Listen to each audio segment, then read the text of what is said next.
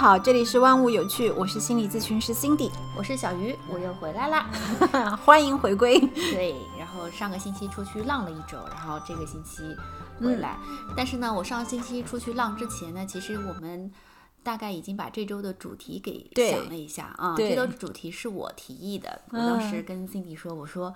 我们这周来聊一聊吸引力法则吧。当时其实 Cindy 还是很不屑，他是觉得这个东西没有什么可深聊的。嗯。然后呢，我为什么会有这个缘由？是因为我们前两天其实，在群里聊天的时候，正好聊到一个话题，是说我们其实。要遇到一些同频的人，嗯啊，同因为同频的人在一起，你会有更多的这种思维碰撞，嗯。啊，我应该是在各大这种媒体平台都有看到不同的博主聊这个东西，嗯，我为什么有一点点就是不太想聊？一个就是被大家聊太多了，嗯。还有一个就是，我之前没有小鱼，你没有跟我提出来说，我没有深度思考过这个问题。嗯，因为看很多博主讲，我就觉得讲的很玄学。你对我当时就是觉得，对他们讲的不接地气，然后没有实践可言。就是我看很多博主就是说，比如说我发个愿，像宇宙 宇宙对，就许个愿然后哗就天上掉馅饼了。是的，是的，是的，就是。觉得他倒不是不接地气，我觉得他有点太玄学了。然后我对这种伪科学的东西 就特别没有没有觉得，就是我觉得不值得我花时间的，你知道吗？但是你跟我提出这个了，你还记得吗？你跟我说的时候，我问的你第一个问题就是你为什么想聊他？对，因为我是觉得每一个人能有一个行为和念头的时候，都背后是有一个动机的，所以我其实是对小鱼的这个动机很好奇。然后顺着你这个动机，我开始去真的就是深度的去了解一下这个东西，所以有了今天这个节目，我觉得是可以聊一聊，我们可以从不同的角度给大家一些带来一些不同的思考方向啊，关于吸引力法则。其实我大概我是感觉上，作者想表达的就是几几大点吧，一个就是说，你你要用吸引力法则，首先你的心态是要保持一个积极快乐。正面向上的，对吧？如果嗯，因为他是提到有一个叫呃能量振动频率的这么一个说法，对不对？对。其实我在看书看到能量振动频率的这个词的时候。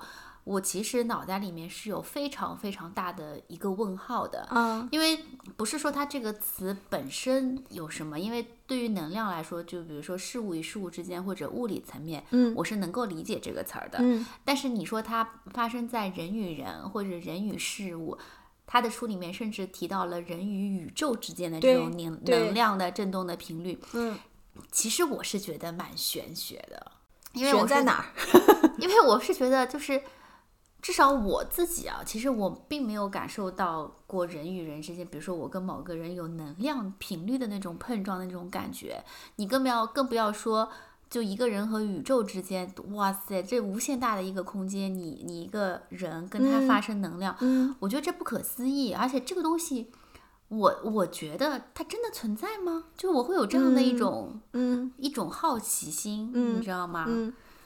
我我个人认为是存在能量啊，就是我我也我我是觉得能量粉，总之就是能量这件事情呢，它是一个我们从物理学上是可以被解释的，它是一个现实存在的东西，对啊，所以我觉得你你问我说能量存在吗？我很肯定的告诉你，能量是存在的。对它怎么在对存在？我觉得 OK，因为从物理学的角度我们能够理解嘛，嗯，但是你说人跟事物或者人跟宇宙之间的这种，应该怎么样去理解？如果我跟你说的具象一点，我不知道你能理解吗？就是我们其实都是来自于宇宙当中的一个微粒子，嗯，这个能理解啊，这个可以去理解。我们 N 年其实应该这样讲，如果讲的再宏大一点的话，那就是其实我们每一个人可能身上东西都是一样的，对吧？就是你是在那个宇宙大爆炸之后。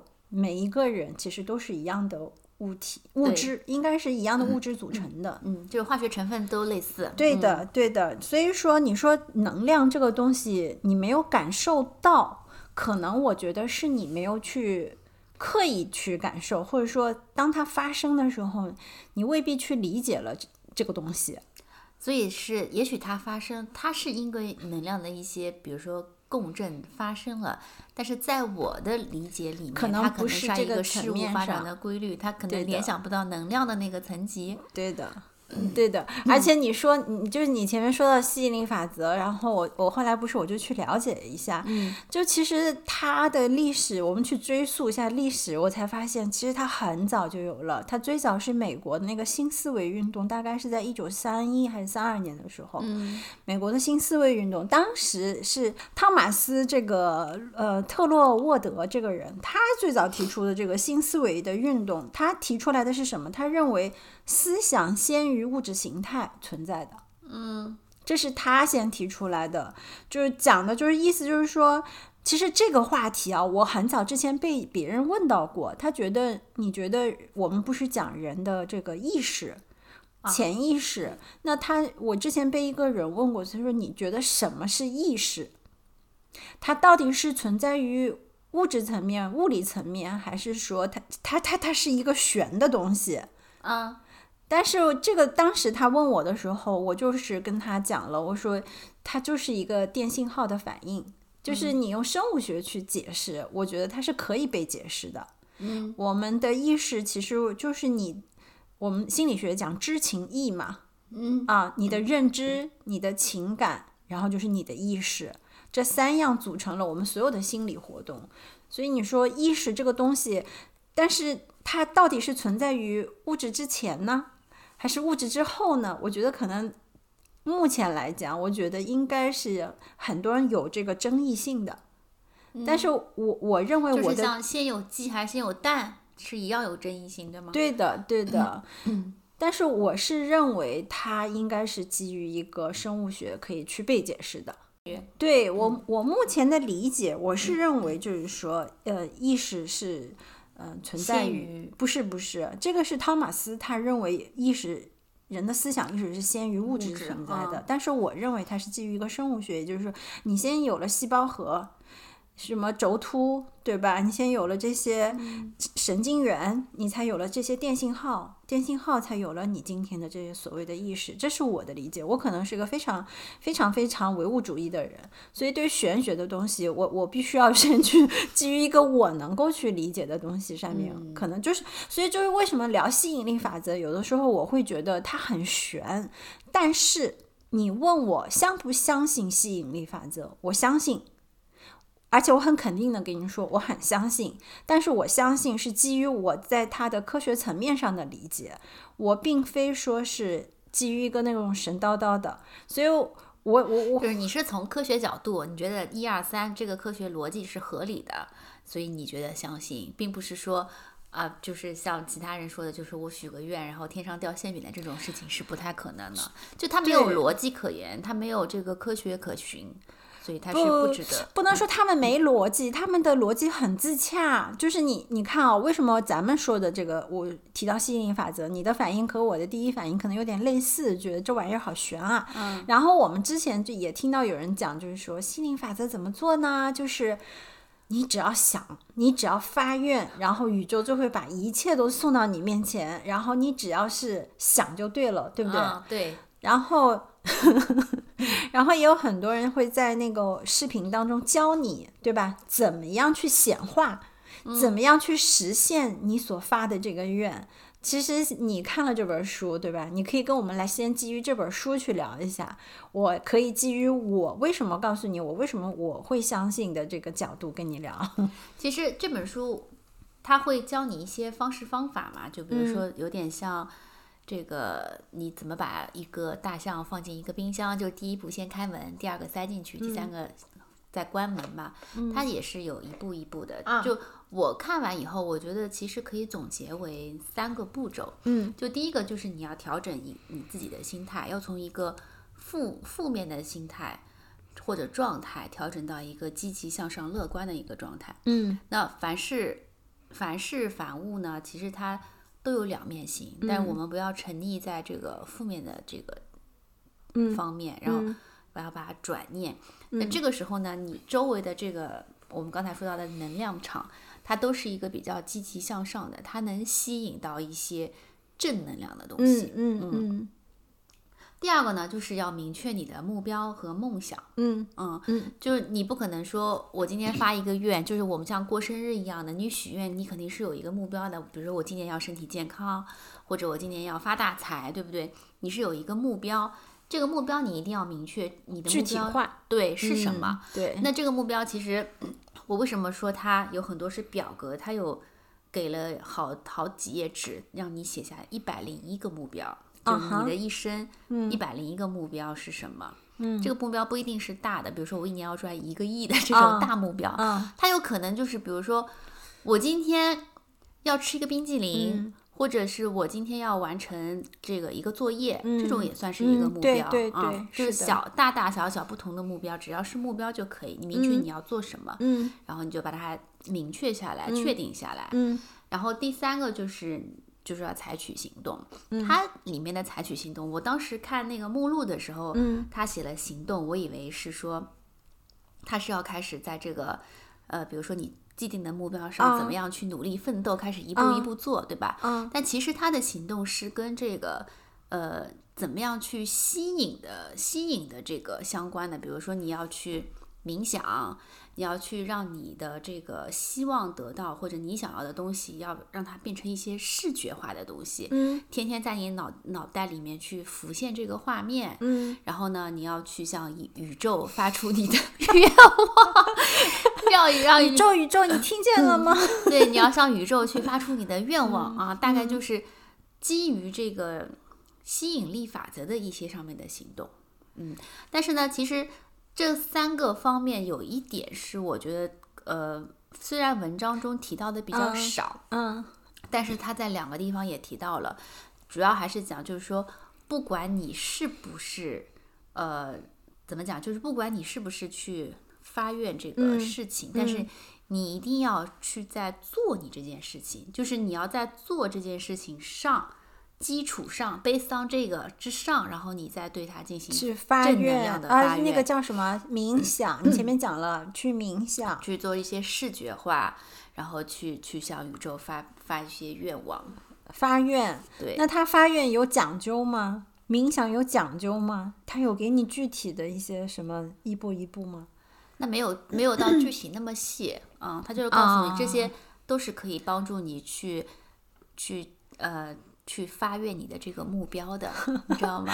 你知道吗？你讲到这儿，我脑子里面出现的就是罗森塔尔效应和 皮格马利翁效应。来，你跟观众解释一下这 专业名词。说说到说到这个，就真的又想到我们实实验系列哈。当然这一期它不是实验系列，因为罗森塔尔效应。呃，是一个美国的心理学家，他是做了一个实验哈，然后呢，他做这个实验基于什么事情上呢？基于希腊神话故事皮格马利翁的这个故事之上，他去做的这个实验。这个实验是什么？我可以跟大家去讲一下。所谓的皮格马利翁效应，可能听过的人就知道，但是没听过的人听我讲一下，这是一个神希腊神话故事，就是指皮格马利翁以前他是那个古希腊一个非常非常厉害的一个。雕塑家，他能够雕塑出来的这个人物啊，都是栩栩如生的。但是呢，皮克马利翁呢，是你看，一般有才华的人都会自视清高一点，然后觉得这个世界上没有人能配得上我，所以他就是一直都是，嗯，没人没没有被他瞧得上的姑娘，嗯啊。但是你说一个人啊，达到一个境界了啊，他就会爱上他自己的这个，我觉得他是一个自恋的顶峰，就是他爱上他自己的这个作品了。他雕了，他爱上他自己了，爱上他自己是纳西萨斯，也是那个希腊神话故事里面的那个神嘛，也是我们现在英文里面去说到自恋这个词的时候，它就是源自于古希腊的这个纳西萨斯这个名字嘛。嗯，那皮格马利翁呢，也是达到了一个顶峰了，他自己雕啊雕啊雕，有一天晚上在这个烛光之下，哎呀，我雕的这姑娘太完美了，不是，他是觉得没有一个真的人能够这么完美，他内心当中是非。常追求完美的，哎呀，这个这个皮肤，这个质感，这个呃神态轮廓，那简直了，地球上找不到一个真人的，所以他爱上了他。爱上了他之后呢，他就这个陷入了秦王，然后就是处在一个天天都在，就是工作完了第一件事情回家去陪他的这个雕塑，然后跟这个雕塑去说话，给他买漂亮的衣服穿，然后还要就是说就是二十四小时相伴这样子的，就是因为这份真诚一直打，终于那个打动了这个天上的爱神维纳斯，变成了一个人，维纳斯被他感动了。因为他也雕了维纳斯的那个雕像，很美。维纳斯，你看神其实都有。我跟你说，你但凡看了 阿尔卑斯山上的众神，你就会发现神其实跟人没区别，都有私心的。然后就觉得，哎呀，不错，小伙子干的可以。人说，那回去吧，我实现你一个愿望。皮格马利翁回去以后发现，哎呀。他雕的这个姑娘活了啊！刚开始还不相信，按一下，哎，皮肤凹进去了，有弹性的，然后再摸一下，哎呦，好滑，好嫩啊！然后真的活了。然后这就是皮格马利翁，就是我们后来就把他的这个希腊神话故事用作了比喻什么呢？就是。心诚所至，金石为开啊，就是这样子的一个故事啊。就是我实在太渴望了，渴望到最后神都被我感动了。当然，他也为神仙卖了点小命啊。就神都为我实现了我的愿望，这个就是皮格马利翁效应。那罗森塔尔是基于这个神话故事之上，你知道，我们去研究哲学其实是离不开希腊神话的。那心理学又脱离于这个哲学，所以呢。里面其实有很多神话的隐喻嘛。那罗森塔哎，就说那我也来做个实验。他当时做了什么实验呢？他是到英国的一个学校，他是做了两组对照组，一组对照组啊是三组啊，一般实验都是要做三组。一组呢就是这个孩子啊，我就告诉他们，你们是被学校精心挑选出来，智商极高的人，你们就是我们学校重点培养的对象。然后还有一组的孩子呢，就告诉他们说：“你们不幸的是，这个智商有点问题的，因为他是先做了一一一个所谓的智商测试题，其实这个测试题呢就是瞎掰的，嗯。啊，然后就告诉另外一组孩子说：你们智商不太行。”可能以后学习上面会有一些困难，给他们了一些这些暗示。然后第三组就是对照组，我们叫对照组，就是什么都不说啊，什么都不说。好，这个实验开始了之后，就是经过了几轮，就是一个学期之后，就发现其实这些孩子根本没有经过智商挑选，那个题也是瞎编的。我讲大家都是一样的孩子，都是一样的，就是，然后就是发现，哎。那个被说你是高智商的孩子的，就是成绩考得好，明显就是要比其他的提高了几个 percent 的。嗯，然后那个被说不好的那些孩子，其实平时人家可能就是一个很正常的，但是确实成绩就是下滑了。嗯，然后那个对照组就是没有变化。嗯，好，这个实验。做了以后，哎呀，罗森塔尔可拿这个实验到处去说了，哎，就说你瞧，看到了没？心理暗示多重要！你但凡想要培养一个人，你就应该给他正面的暗示，就像皮格马利翁那样，心诚所至，金石为开。这个就是呃罗森塔尔的一个实验。那当然后面呢，就是在他后面又有一个那个，嗯，也不算心理学家，那个是在一九一一年有一个叫聪明的汉斯。这个实验，这个聪明的汉斯 是基于罗森塔尔的这个实验之上啊去做的。这个聪明汉斯是谁呢？聪明的汉斯是一匹马。当时有一个这个呃科学家，他做了一个这么一个实验，就是他其实这个马当时很轰动在市场上，因为发现这个马会做数学。嗯，然后还会做就是简单的数，就是这种数学应用题。嗯，然后还会根据人的指示，会有很多这种就是反应。当时这批嘛，这个汉斯啊，可出名了，轰动了。然后问题是很快就翻车了，因为大家突然发现说。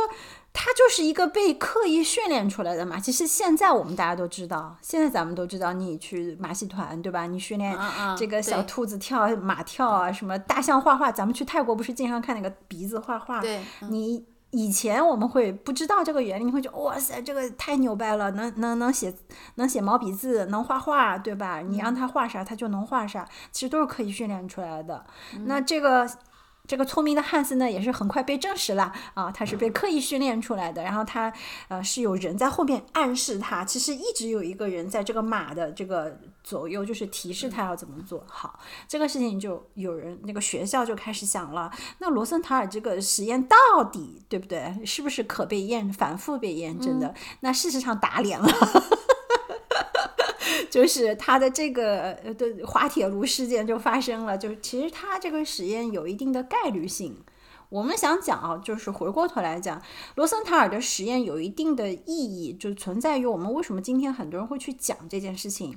它的意义存在呢，就是说你要给一个孩子啊，给他一些肯定的话语，让他在一个肯定的环境当中是能够激发他一些潜力的。但是你不要把他就是说。呃，就是我们不能指鹿为马嘛，对吧？如果说这个孩子他真的就是，那你说智商真的测验出来他不达标，你天天暗示他，他也没有办法说我做变成一个爱因斯坦，对吧？对，这个这是一些很客观的现实，是不可能去被改变的。但是罗森塔尔的一个东西，他就证实了，当我们内化一个标签的时候，其实对人是很重要的。因为当你对一个孩子从小你就跟他讲你很差劲。你这个人数学上面是没有天赋的，你别努力了，你再努力都不行。可能这个孩子就会内心当中认为自己我就是数学差的，我就是不能够把数学做好的。那这个就是一个很消极的暗示了。那这个东西又能结合到谁呢？结合到那个塞利格曼讲的，就是我们说那个乐观心理学之父，他讲到的那个习得性无助啊，怎么来的？其实这也是个心理暗示。我讲这个，其实咱们俩应该都挺熟的，因为我们那个年代人经常说的就是女孩子不适合学数学，对不对？对，女孩子数学成绩不好很正常，就是暗示。他给给了你暗示，就是比如说你这块就不擅长的，你就不要做你。然后慢慢慢慢就内化了啊，我这个就是不行的。对的，对的，所以往那个方向你内心贴了这么一个标签嘛，所以后来罗森塔尔的这个实验，咱们也常常会用来说什么？说那个心理学我们讲的自我预言的证实，自证预言是吗？对对对，就是你一旦心里面啊内化了某这么一个标签的时候，你就会不由自主的就会往这个方面去。就比如说我前面讲给那一群孩子说你。就是我们学校重点栽培的人，你是不是内化了？你觉得我是个优秀的，学校这么看重我，我可得努力一点。嗯，你只会让这个事情推动的方向就是越做越好。对。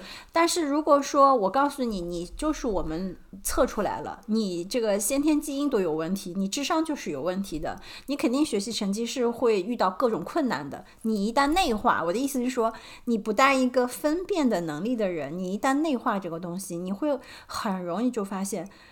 本来没那么糟糕的事情，可能会被你做得更糟糕。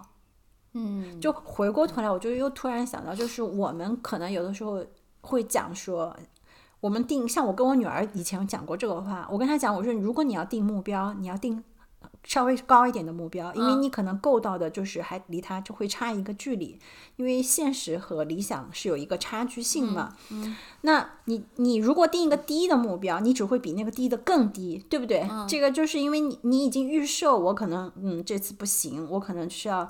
呃，做做的呃，可能不如别人。你已经有了这个预设的时候，你真的那个结果呈现出来，可能就是会挺糟糕的，可能还不如你想的。但是如果说，我觉得我今一次肯定能拿第一，我这次肯定能怎么怎么把这个事儿办成，你可能不一定是那个 top 的，但是你也不会太差。嗯啊，这个就是。它就是一个系列的心理反应，你知道吗？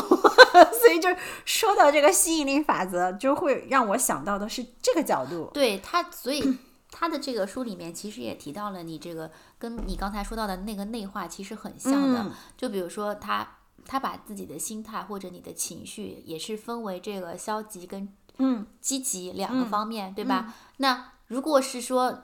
内化了消极的那个部分，你遇到所有的事情，你都认为它是消极的，它是不好的。那你其实你周遭的这个能量，其实你已经内化了，你你又自证预言了，你是不好的，所以它一定给你带来的就是不好的，对对吧？但是你内化了，我是积极的，凡事我都可以完成，我都可以做到，我就是可以，我就是行。对，那这个时候你其实给出来的这个能量，你的自证预言其实给到你的反馈也是。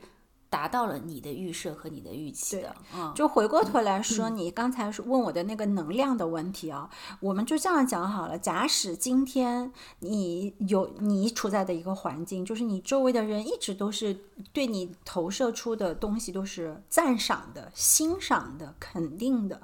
不管你做什么，大家都觉得说：“哇塞，你怎么这么优秀啊？你怎么这么有办法啊？你做遇到什么事情你都能够去解决啊？”或者说，一直都是给你是非常肯定的正向的一些评语的时候，你有没有发现，你今天这一天你的能量场其实你是能感受得到的？你是，比如说身体会感觉到很放松，心情很愉悦，然后。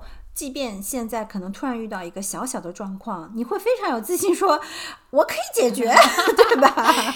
甚甚至于就是你那个能量再高一点的时候，再发生一些有那么一点点不好的打击事情，你也可以说 “I don't care”，对吧？对，所以你刚才说的，其实这种事情，你说以往身上发生过吗？肯定是有发生过的，但是那个时候你肯定不会是往能量的方面去想，嗯，你肯定觉得哎。他今哎，我今天好像就是突然心情很好，我今天可能就是突然很有干劲，我觉得我什么事情都能搞得定，就是觉得自己那天可以，但是他其实没有去考虑到，其实你你是获得了周边的一些事情或者人的一些称赞，才让你拥有了这样高的能量的，不太会。所以就是说，你一个人啊，就是我们又回到说，一个人的生长环境其实对他真的很重要。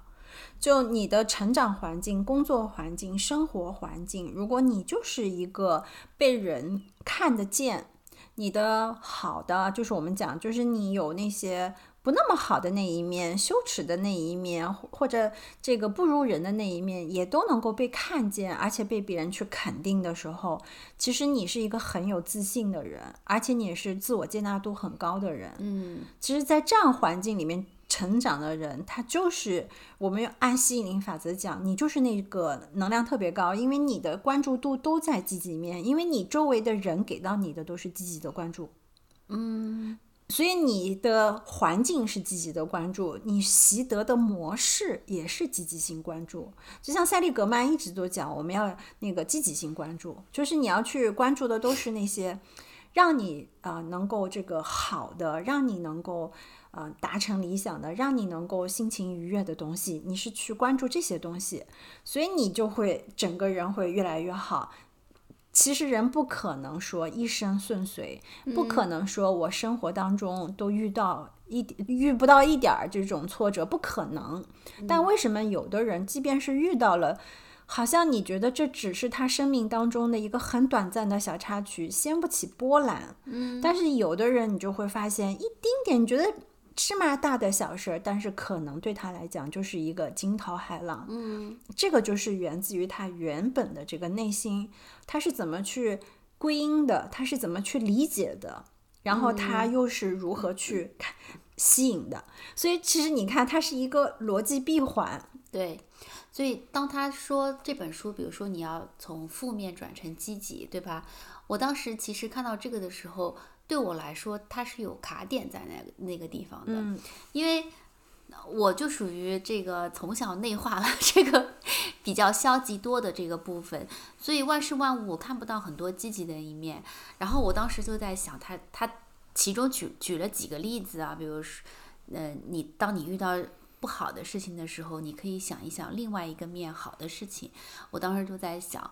我说我最近连续两个月生了两次病，这是一件不好的事情。那我怎么能把它想成一个好的事情呢？然后，然后我花了好长时间去想它积极的好的一面，我始终想不出来，是吧？对，嗯，我始终没这个习惯嘛。对，就是没有这个习惯。所以我刚才听你讲的那个，你说的这个有一方面就是你周遭的这个环境，包括你身边的一些人，他给到你的是一些正向的东西的时候。你会很自然的去考虑到正向的那个一面，对，对吧？就是你习得性的，就是我们讲它是习得性的，嗯嗯。所以我就想到，比如说，如果你也是一个就是过往习得它是比较负面的一个呃能量的人的话，其实我觉得有一个方法 可以改变，就是你去寻找一些能够给予你肯定和积极正能量的人，对，多去跟他交朋友，然后听一听。他对于这件事情的一个积极的看法。其实我觉得这是非常能够帮助你去转换一个思路去看问题的。没错，没错，就是你前面讲这一段的时候，我其实就很想讲，为什么我们有的说的那个一点，大家都不喜欢负能量的人。嗯，你为什么不喜欢负能量的人？就是因为他的能量低呀，他看到的事物都是非常悲观的。对，没有人能够长期的待在这样子的能量场里面的。嗯，所以就有很多人就是说啊，我要去找那种像你刚刚才讲，我要能量高的人，啊，跟跟随着他去看一看。所以我就想说，就是有的时候我们讲说你疗愈啊，就我讲到疗愈就是创伤性的东西。嗯，很多人说我看了很多书。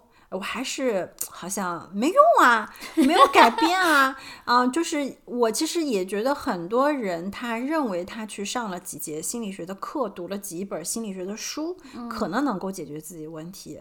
嗯，有的可能是，但是为什么很多时候你无法解决？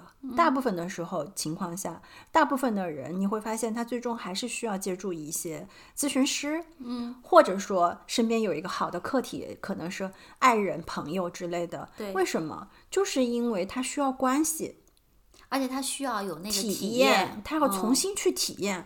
比如说，当这件事情发生了，你如果说你身边一直都是打击你的人，他的那个回应是一个一种方式；但是如果说给予你积极关注的人，他给你的另外一种方式，你就会学习到，哦，一个事情可以有这么多的角度去看。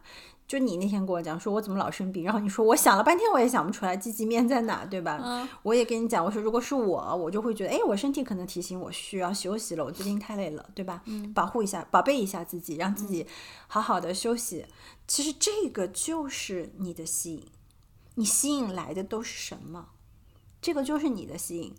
就像我们有的时候，呃，我记得以前我们上课的时候讲到那个考试焦虑症这件事情，嗯，我印象特别深。我们那时候上大课，然后我们那个老师就讲说，那个很多青少年儿童有考试焦虑症，然后他他做一个案子，我觉得也挺有意思的。他说，他就跟那个小孩讲说，每天对着镜子跟自己讲，就是你要跟自己每天对着镜子讲十句肯定的话，嗯。这个是，就是说我我不认为他一定能怎么怎么样，但是我觉得他是个积极心理暗示。可能在这个孩子的家庭当中，但凡你有焦虑症的人啊，家庭一定是相对来讲曾经给他的这个都是严比较有严厉的一些要求或者完美的要求，所以你说指望他的环境对他有所改变可能难，那这个时候就要自救。自救的时候，就是你那天也说的，是不是自我催眠哈？就是别人觉得我棒棒的，然后就是你那天跟我讲，你说假装着假装的，可能这事儿就成了，对吧？这是我们以前也听说过的。但是我我我我反驳了你这句话，对不对？就是你你也得知道怎么假装，你懂我意思吗？就是你都没有新鲜的经验的时候，你其实很难说我怎么去假装。当然，你可以说我模仿。嗯，你比如说啊，我模仿自信的人走路都是抬头挺胸，说话都是声音洪亮，然后怎么去用词遣句，这些是你可以模仿的。但是你核心信念你是模仿不了的，对对吧？所以叫假装嘛。就我其实觉得，就是说假装着假装着这件事成了，里面还有一个变量，他没有说。这个变量就是我把我的信念也在这个过程当中调整了。而不是说仅仅是在那个表层的东西去调整，所以吸引力法则，我觉得最终的核心东西它是一个信念。嗯，它这个信念其实我为什么说我相信它啊？是因为第一，我从心理学的角度上，我前面跟大家讲的那些实验，所以我非常相信，就是说你去关注一些积极的东西，你吸引来的也是一些积极的东西。对，也可能糟糕的事情发生了。但是你这人天生乐观，你可能也没觉得这事儿有多糟糕。我我举个例子吧啊，举个例子，你们怎么去理解？就比如说我们在路上，我咱们俩说今天要去野野野野餐好了，我要跟你去野餐，预定的，比如说我们要去滨江，对吧？然后呢，可能开车开开开开在路上，哎，那个这个车就抛锚了，车就抛锚了之后，那达不了。去不了，那这个走到一半怎么办呢？可能我问你，你的第一念头是什么？啊，就就急修车呀，修车对吧？还有吗？没有了呀。对，你看啊，就是有有的人可能说，哎，我们想办法解决，我们换个交通工具去，我们修车子，或者我们怎么怎么样。但是也有一种，就很有可能就是啊，那就已经在这儿了，那我们就现场就来吧。这也是。你你看到了吗？这就是不同的人面对不同的同样的事情，他吸引来的东西和他去看事情、理解事情，那个是不一样的，那个能量场也是不一样的，感受也是截然不同的。嗯啊，就所有事情的反应、解释也好，或者说你归因也好，没有对错，但是就是说你怎么能够让自己去更开心？我觉得吸引力法则其实很重要的就是你怎么让自己去。更好，过得更好，就你自我要开心，你要让自己有那种满足感、那个快乐感。对的，对的。所以我说它是一个信念问题。就回回回到后面，就是说你一定是要植入一个信念。我之所以相信它，就是我把我的这个目光都放在了我相信我这个人，就是可能我要实现一个目标是需要很漫长的过程，但是我相信我会达到这个目标。因为有可能什么？有可能你在这个过程当中，你知道万事万物是变化的，它是不确定的。也可能在这个过程当中，我的目标也产生了变化，我未必想要是最终是我原先的那个目标了，我可能也都变化了。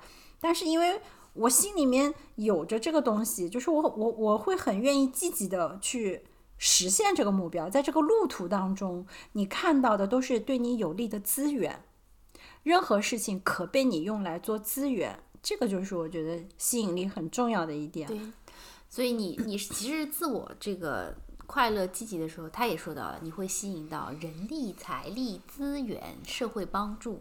就换句话说，是你的关注点去放在这儿。我假使说，比如说今天我要去做一个项目，我今天发了一个愿，对着宇宙大喊，我想要把这个项目做成。那好，那我接下来的行动是什么？我可能真的就会去找我身边一切可以帮助我实现这个目标的资源，这个就是我的积极关注点放在了这里。你明白吗？就是比如说，我们今天要做播客，我想要把这个播客做好，那我所有的精力、时间可能就放在我怎么样去充实我的这个播客内容了嘛。嗯，你你这不就是找资源吗？然后你在跟你身边的人聊天的过程当中，可能也会透露出来，哎，我最近在做一档播客，这个播客是讲什么什么什么的。那别人听了以后，可能如果说，哎，他觉得我能帮到你，我有这方面的资源啊，哎。他不是朋友就介绍给你了吗？这不就是你吸引来的吗？其实我觉得他无非就是你去散发你的这个能量，能量去散发你的小触点。对你这样来的人呢，他都是可以去为你所用，帮助到你的。其实一样的，就像我自己，如果我身边有人跟我讲最近在做什么什么项目，我也会问他，哎，那你需要什么帮助不？我我有这样这样的朋友，看是不是对你有帮助，那就可以去撮合一下。其实就就是这个样子。嗯。嗯，所以就是你如果说一个人老是去关注一些很消极的东西，那你就会觉得天哪，这个日子没法过了，因为你每一天一定都会遇到各种挫折。然后就像你说的，如果你把你的焦点就是关注在你最近的健康上面，那你肯定最近一段时间心情不会好，因为你最近时间就是在生病。对呀，所以你心情不会好的呀。所以我在想。我就在想，积极生病了咋积极呀？咋有积极的一面可想啊？不是是，不是说只看生病这件事情去积极想，而是你去把你的注意力放在你最近一段时间其他。更让你开心的事情上，比如说你出去玩嘞，姐姐，我们这个苦逼的人还在对吧？工作，你是已经可以出去玩了，这不难道不值得开心吗？对不对？在我们工作的时候，你是在那里滑雪啊、嗨啊、吃着羊肉手抓饭啊，多开心啊，对不对？所以这个是我们去关注到那个积极的一面，不是说。不是说啊，我这个事情发生了，我怎么样去把它扭转成一个开心的事情？那也有点太强人所难了，对吧？对啊，我就在想呀，怎么样扭转？比如说这件事情就是一件悲伤的事情，那你怎么可能扭转成一个开心的事情呢？你只能是接受，接受就是说，我觉得有一点就是你不要沉浸在这个悲伤里面。嗯，对的，对的，要允许，但是不需要太沉浸。就是第一，我允许所有事情发生；第二，就是我接受所有事情发生。然后你就去看积极一面，比如说，我就讲了，你这次生病给了你时间去休息，给了你时间去关注到你的身体，可能他就是在提醒你，你需要去关注我了。这就是你身体在跟你对话。那你借着这个机会跟你的身体去进行一个对话。也是一个好的事情，嗯，倒也是，嗯，所以就你接受了这个不好的事情，然后呢，你把注意力放在这个令人开心的事情上面，其实就可以了，也不一定非要把不好的转换成好的，也也没有办法强扭，对吧？对对。然然后就是我看了有的很多博主在讲啊，你怎么去实现你的这个愿望？怎么去显化你的愿望？什么第一步冥想，就你讲的，然后要有画面感，对，然后要说肯定的语语气，对吧？要用肯定话去说，又不要说，比如说你你想要的东西，你要说我想要，不能说我不要怎么怎么样，对对，要把这个否定的变成肯定的，然后要加强这个强度。就这里我我一定要用科学的方法跟大家讲一下，就是你们不要觉得说你你这样讲，你真的会让人觉得这这玩意有点玄学，有点扯啊，就是说啊，宇宙听不了这个。我跟你说，这这。就是也不叫宇宙听不了否定，他就是他的意思就是说你不要去说否定的这些语言，然后他觉得，然后宇宙就会被你弄 混淆了，你知道吗？嗯，但是类似这种，但其实它不是说宇宙，而是说我们的潜意识识别不了否定词。应该是这么去理解，对我觉得你这个人话多了，就是你的潜意识里面，你其实是就是你要知道人的潜意识，他他就是潜意识的工作机制，就是所有被你去压抑的东西。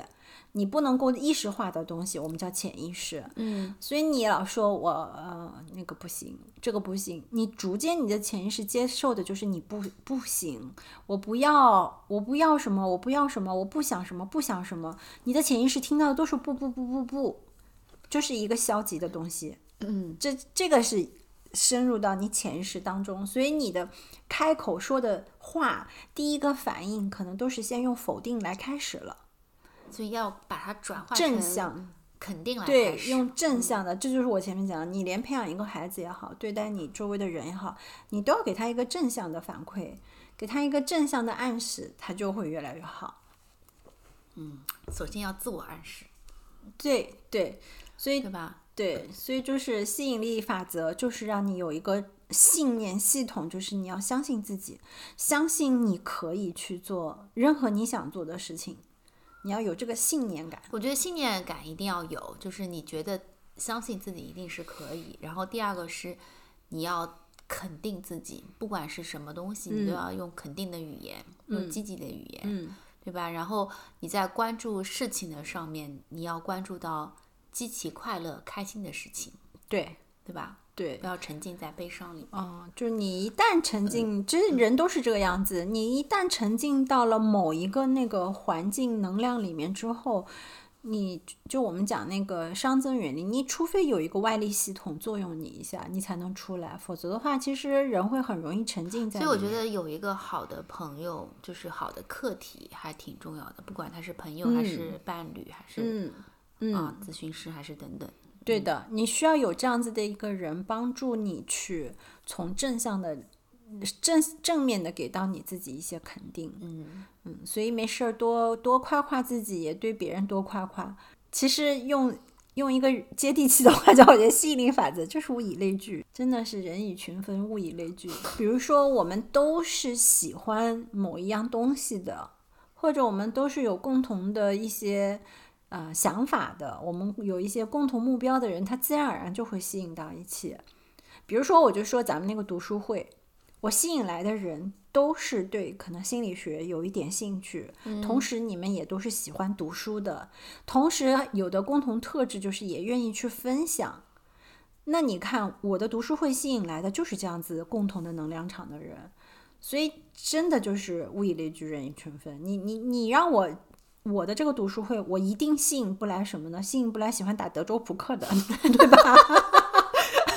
你这跨界有点大。对呀，就这就是物以类聚，人以群分，就是你你一样的呀，就是你你你你有的人他可能喜欢的就是打扑克啊、搓麻将啊，那我我就吸引不了专门的一堆的人在一起。对我也不会被这样子的呃这个群体去吸引嘛，对吧？嗯，所以这个就是我们今天讲这个吸引力法则。对的啊，到。不是说大家一定要信或者不信，我只我们是希望今天就像小鱼来跟我想聊，我就是希望我能够从一些不同的角度吧，从不同的角度给到大家一些解释。那至于大家想要怎么去理解，怎么样去实施，这个我觉得是留给大家自己去做决定。大家可以来评论区跟我们一起分享一下，可以做做小小的思考。对你们，你们是怎么理解吸引力法则的？或者你们在生活当中有没有运用到这些东西，都可以跟我们来分享。也欢迎大家在 show notes 里面去找到我们的听友群的微信，欢迎大家加到听友群，我们一起共同探讨更有趣的话题。好啦，今天就是这样啦，拜拜，拜拜。